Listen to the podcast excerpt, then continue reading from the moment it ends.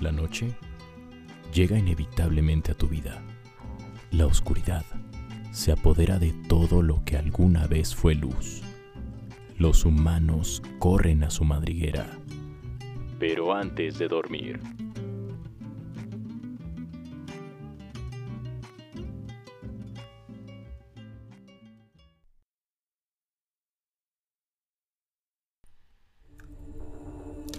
Doctor. Pasa. ¿Tienes noticias?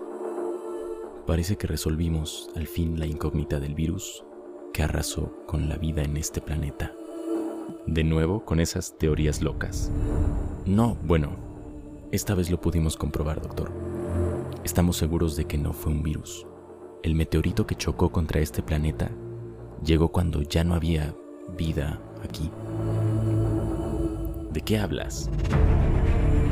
Bueno, sé que suena casi imposible, doctor, pero los cambios climáticos que llevaron a la extinción de la vida en la Tierra fueron ocasionados por una especie animal. De hecho, una muy similar a nosotros. Si otra vez hablas de los humanos, tú y tu equipo están muy equivocados. Ellos fueron envenenados, asesinados, al igual que los otros seres animales y plantas de ese planeta. Ya lo discutimos. Sí, doctor, lo fueron pero podría decirse que fue un suicidio masivo. Sonará a una locura, pero ellos mismos lo hicieron.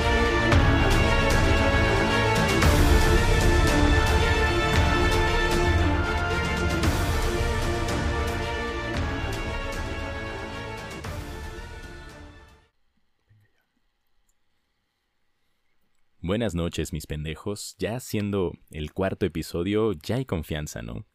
Mi nombre es Alan de la Rosa, el hippie de la voz sensual, y quiero agradecerte a ti que me escuchas por estar una noche más aquí conmigo, abrazados de cucharita, estemos donde estemos. Gracias a quienes me escuchan en México, por supuesto, pero también a quienes están internacionalizando este podcast y esta conciencia colectiva que nos concierne a todos los humanos. No sé si me estés escuchando por gusto o por error, pero mi querido humano pendejito, si esperabas una señal para empezar a hacer un cambio, para voltear a ver hacia el desastre, es esta, es aquí. No llegará un alien del futuro a decirte que la estás cagando y que tú solito serás el héroe de la película. O tal vez sí. Gracias a mis podescuchas de Estados Unidos, de Irlanda y de España, que en ese orden son quienes más me escuchan después de México. Sé también que tuviste un día cansado, así que vengo a apapacharte. Ve poniéndote la pijama. Pero antes de dormir, quiero hablarte de un término del cual posiblemente has escuchado o posiblemente no. Quizás eres el primo de un amigo que usa internet para subir TikToks bailando alguna mamada o actuando entre comillas algún video que te parece cagado. No sé, y aquí no estamos para juzgar a nadie, pero en internet también hay mucha información de gente que como tú y como yo queremos hacer algo para cambiar nuestro desastroso rumbo yo sé que es más fácil decir que no a las noticias malas y regresar a ver memes en Facebook o ejercitar tu pulgar en Instagram. Sin embargo, también hay muchas noticias que deberían ser del interés de todos y que desafortunadamente son las menos leídas. ¿Alguna vez escuchaste hablar del antropoceno? ¿Antropo qué? Antropoceno. Antropo como antropo y seno como como chichi. Antropoceno es el término que se ha creado para designar las repercusiones que tienen en el clima y la biodiversidad tanto la rápida acumulación de gases de efecto invernadero como los daños irreversibles ocasionados por el consumo excesivo de recursos naturales, por los humanos, por supuesto.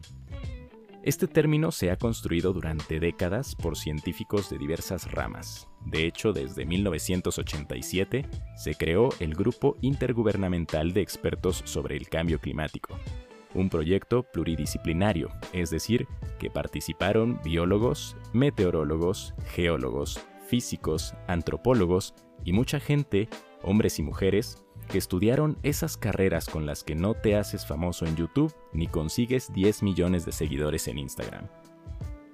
Para no aburrirte con terminologías, basado en las investigaciones de todos estos güeyes, se hizo una lista con nueve límites del planeta que sería extremadamente peligroso traspasar, y que no es por asustarte, querido podescuchar, pero ya rebasamos cuatro de ellos.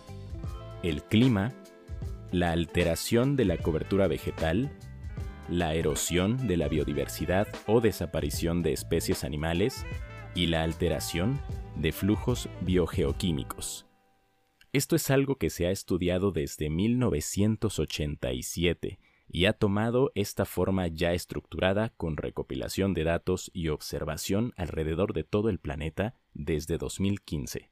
Y dime tú, ¿cuántas veces nos la mencionaron en la escuela? ¿Tienes hijos? ¿Cuántas veces se lo han mencionado a ellos? Nadie nos está educando para esto, por eso tenemos el pedo así de atorado. A este fenómeno se le llama la gran aceleración, e incluso hay quienes con urgencia lo llaman la hiperaceleración. Desde 1970 son tendencias que ya se calificaban como insostenibles. Y todavía en 2021 existe un debate sobre si deberían catalogar como otra época geológica al Antropoceno, o si debería llamarse así.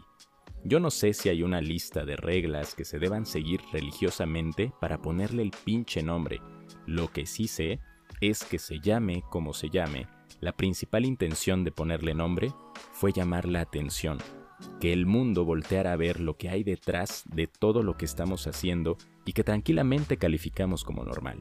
Con esto, las soluciones se hacen esperar demasiado, porque existe una negativa colectiva a ver la realidad, que es fruto a la vez de una creencia ingenua en el progreso, de una mentalidad consumista y de las presiones ejercidas por potentes grupos económicos.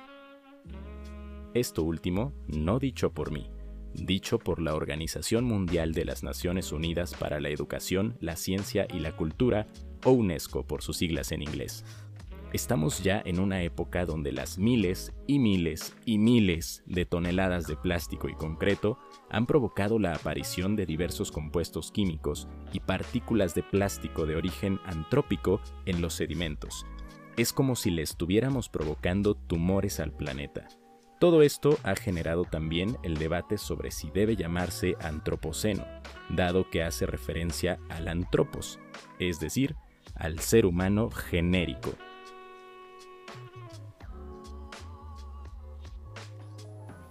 Muchos proponen que se le llama occidentaloceno o capitaloceno, el primero echándole la culpa a los vatos del occidente, y el segundo al sistema capitalista que al velar por sus finísimos intereses nos pasó a traer entre las patas a todos. Le pongan el nombre que le pongan, lo importante aquí es estar conscientes de que estamos provocando un cambio negativo a nuestro hogar, a nuestro propio cuerpo, al planeta donde vivimos.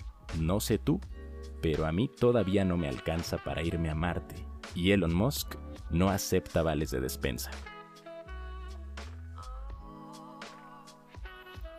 Solo para que te des una idea de la desesperación de algunos humanos que sí se están tomando el tema con seriedad, déjame contarte que desde hace más de 10 años en Suiza, durante la primavera, tapan el glaciar de Ródano con mantas térmicas en un desesperado intento por retrasar la desaparición del hielo causado por el calentamiento global.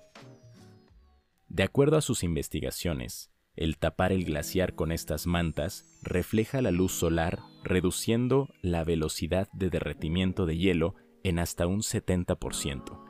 Y esto es algo que hacen desde la primavera hasta el otoño. Pero eso no es todo. El cubrimiento del glaciar es pagado en su mayoría por los propios residentes locales, quienes también colaboran con la mano de obra, ya que como es de suponerse, no es un trabajo fácil ni barato. Otro ejemplo claro, del cual quizás tampoco te has enterado, o si te enteraste, te valió madre, es que en 2020 y por primera vez en la historia, el Ártico no se congeló en octubre, durante el otoño, una muestra alarmantemente evidente de lo grave de nuestra situación en cuanto a la temperatura del planeta. Las observaciones muestran también que desde 1980 el hielo del Ártico se ha disminuido un 13% por década. Haz las cuentas. De 1980 a 2020 son 4 décadas. 4 por 13 son 52. O sea que ya nos chingamos un poco más del 52% del hielo en el Ártico a causa del cambio climático. Y se sigue acelerando con nuestras actividades del día a día. Yo no sé qué más necesitas ver o escuchar para reconocer la realidad en la que estás. Tal vez necesitamos todos drogarnos con la peligrosísima marihuana para salir del maldito cubo donde tenemos metida la cabeza y asomarnos afuera. Tal vez necesitamos que lo diga Bad Bunny o algún youtuber famoso para que le hagas caso. La última palabra la tienes tú. Si ya llegaste hasta aquí, muchas gracias y qué huevos, qué ovarios o qué jarochos. Aquí todos son bienvenidos por igual. Ojalá te des un ratito para pensar, para replantear lo que sí y lo que no debemos seguir haciendo compártelo con alguien más. El favor no me lo haces a mí, te lo haces a ti. Para despedirme, ya sabes que siempre traigo en mi mochila, además de mota y sábanas, música, que es una de las formas más bonitas de amor. Te voy a dejar con una canción que escuché en la radio una sola vez en la vida por allá en el 2013, si no me equivoco, y que por fin encontré en Spotify a cargo de la banda mexicana A veces siempre, esto se llama Pesimista Feliz. Ya sabes, y si no te lo recuerdo, que mi nombre es Alan de la Rosa, el hippie de la voz sensual. Esto fue Pero antes de dormir, y lo escuchaste a través de Dimensión Alanígena. Te amo y te mando un besito de buenas noches. Nos escuchamos en el siguiente.